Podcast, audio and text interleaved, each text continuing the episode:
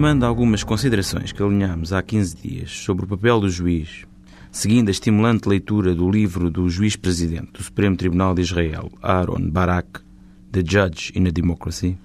uma obra que, por sinal, bem merecia uma tradução portuguesa, vamos referir-nos agora à ideia do juiz protetor da Constituição e da democracia. Se é certo que alguns dos problemas que estão na base desta discussão acerca da defesa da Constituição e da democracia pelo Judiciário não se fazem sentir com a mesma intensidade entre nós,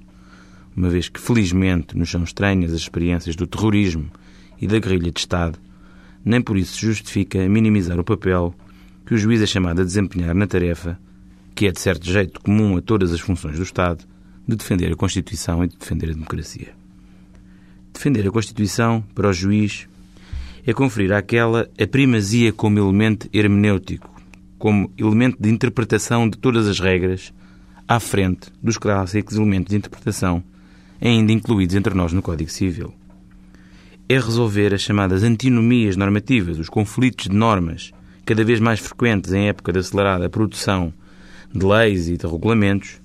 sem possibilidade física de resolução antecipada de todos os conflitos entre normas, com recurso à Constituição, aos princípios que acolhe e que dinamizam por irradiação a interpretação de todas as normas do ordenamento. Proteger a democracia é tomar partido pelo regime que garante as liberdades públicas contra aqueles que, no seu uso ou abuso, a querem destruir ou diminuir. Todas estas tarefas, que muitos apontam pertencer a um juiz hercúleo, devem estar naturalmente presentes em cada momento da vida pública do juiz, mas especialmente no ato de julgar. Retomaremos estes tópicos, pois todos eles merecem mais demorada atenção.